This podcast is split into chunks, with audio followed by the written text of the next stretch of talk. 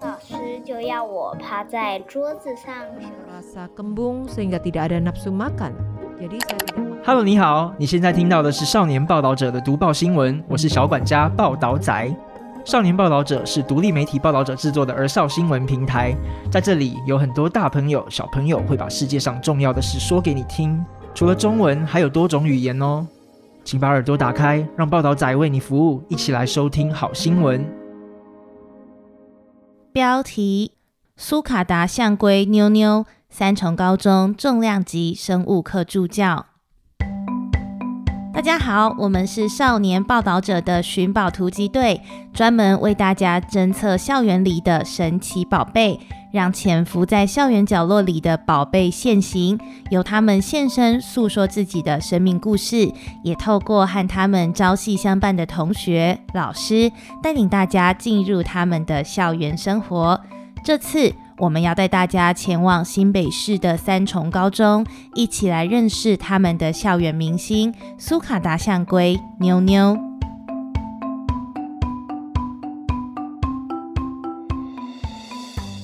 我是妞妞，今年十二岁，是一只苏卡达象龟。我的家乡在非洲撒哈拉沙漠，我们可是世界体型第三大的陆龟。仅次于加拉巴哥象龟和亚达伯拉象龟。很多人会问：你们陆龟是不是都很长寿呢？没有错哦，我们平均寿命是五十到一百五十岁。我怎么会从非洲来到台湾？这个问题我自己也不清楚。很多朋友像我一样被带离家乡，成为人类家中的宠物。大家觉得我们很可爱，所以想养我们。当我们长大，食量变多，不再可爱了，家里再也容不下我们。很多朋友在不久后就被弃养，幸运的话会被送到动物保护处得到照顾；不够幸运的，可能就得在街头流浪，成为大家眼中非法入侵的外来种。很多人觉得我们可能会影响台湾的生态。如果没有人收养，我们也许就会被安乐死。好险！七年前，我的前主人透过脸书上的领养社团，找到三重高中的国中部生物老师严端佑。端佑老师把我带到三重高中这个新家来，我现在是这里的合法居民，而且整个校园都是我的游乐场，全校师生都是我的保姆和玩伴。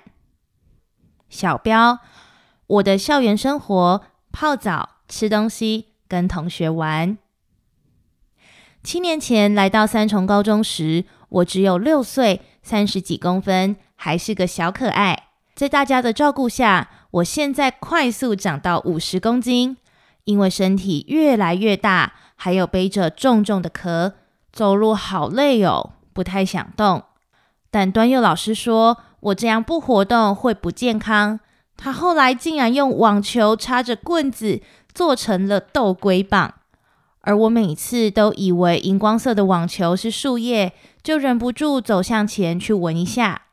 虽然每次都会上当，不过只要我挪动身体走向前，用鼻子顶到球，老师就会给我奖品，也就是我最喜欢吃的菜啦。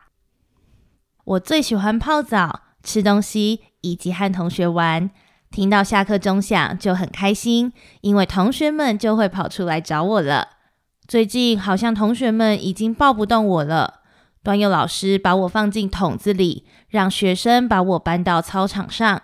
去操场时我很快乐，因为这里有好多新鲜的草可以吃，而且我的大食量还有帮忙校园除草的功能，大家都叫我移动除草机。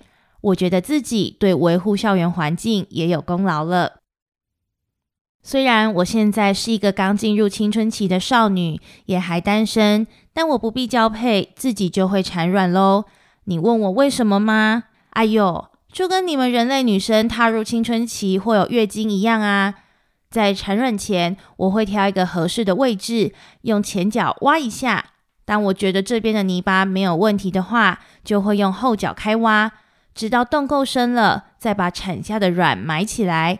目前为止，我已经产了两三次蛋了。我一产卵时，全校没人敢打扰我呢。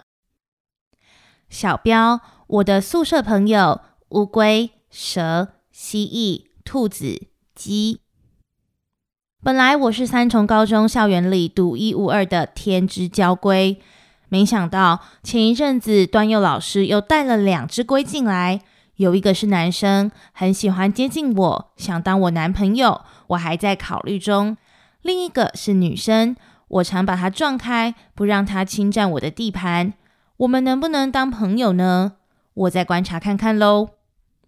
三重高中很特别，这里除了我们龟族之外，还有蛇、蜥蜴、兔子等，就像一座动物快乐天堂一样。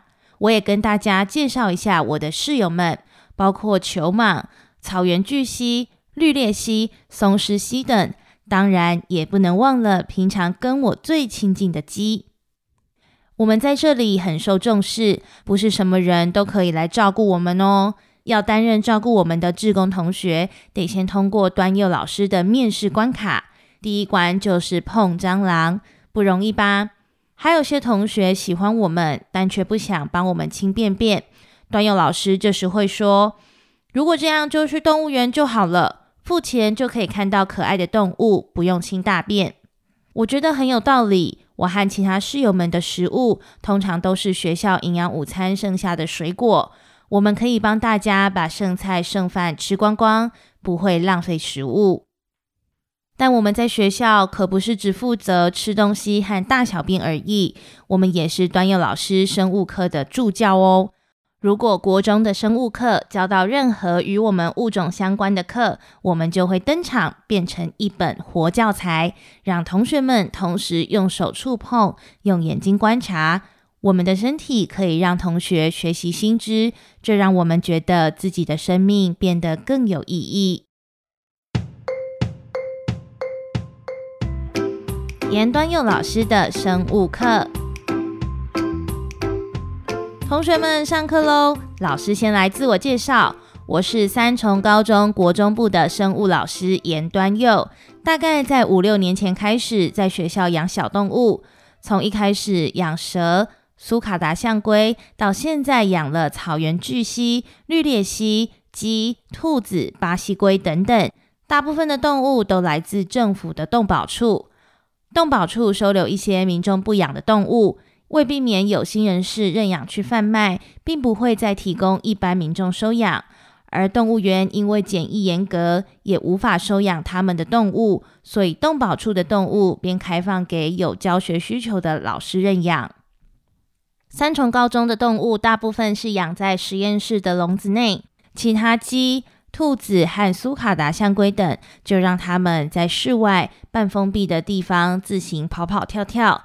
基本上，他们不太需要一直喂食，食物可以是学校的枯落叶，他们也会自己去吃枯落叶里面夹杂的动物大便或是蚯蚓等生物。别担心，因为如果身在野外，他们原本就是吃这些东西，同时他们也能够帮助枯落叶翻搅，让枯落叶自然分解，落叶就不需要拿去烧，增加碳排放。这些动物在校园自在生活，同时也顺便为学校服务。不管是生活还是死亡，我都希望这些动物是接近于自然的状态。除了没有用太多饲料喂养之外，它们生病死亡也不会被埋掉，而是会变成另一个动物，像是蛇的食物。也就是说，一个动物的死亡可以变成另一个动物身体的一部分。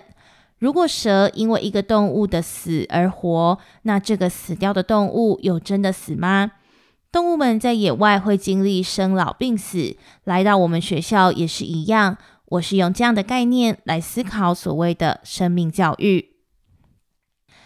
这边的动物也都让学生可以自由观看，学生也可以通过考核制度成为小志工，帮忙照顾动物。他们很多一开始都只是觉得动物好可爱，好好摸，但照顾后才知道，原来动物会大便、尿尿，会脏、会臭。志工要不怕脏，愿意清洗动物的住处，或是喂食蜥蜴时，还要敢抓蟑螂。当学生有了照顾动物的经验后，也才知道不是想象中只要喂食这么简单。如果没有替学生建立养动物的正确观念，我们的社会很容易会出现弃养动物的现象。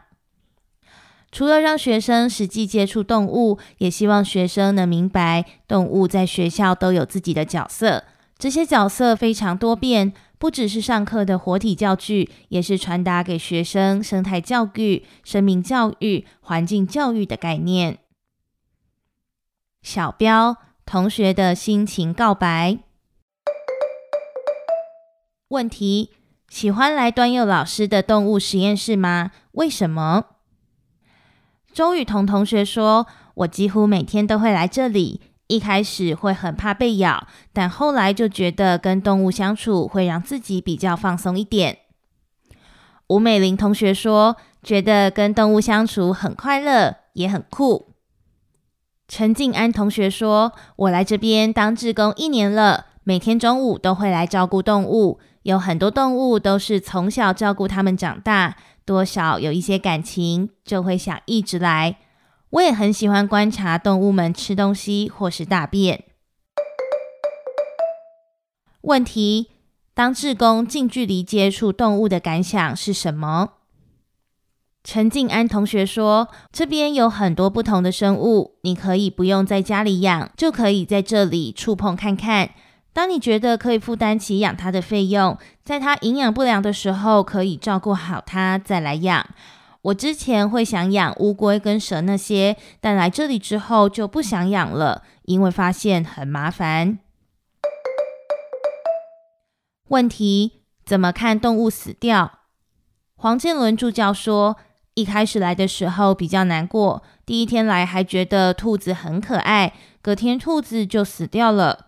那时候觉得很震撼，邓老师觉得这没什么，自然本来就是这样。后来自己渐渐也能接受，明白我们只能陪伴他们离开。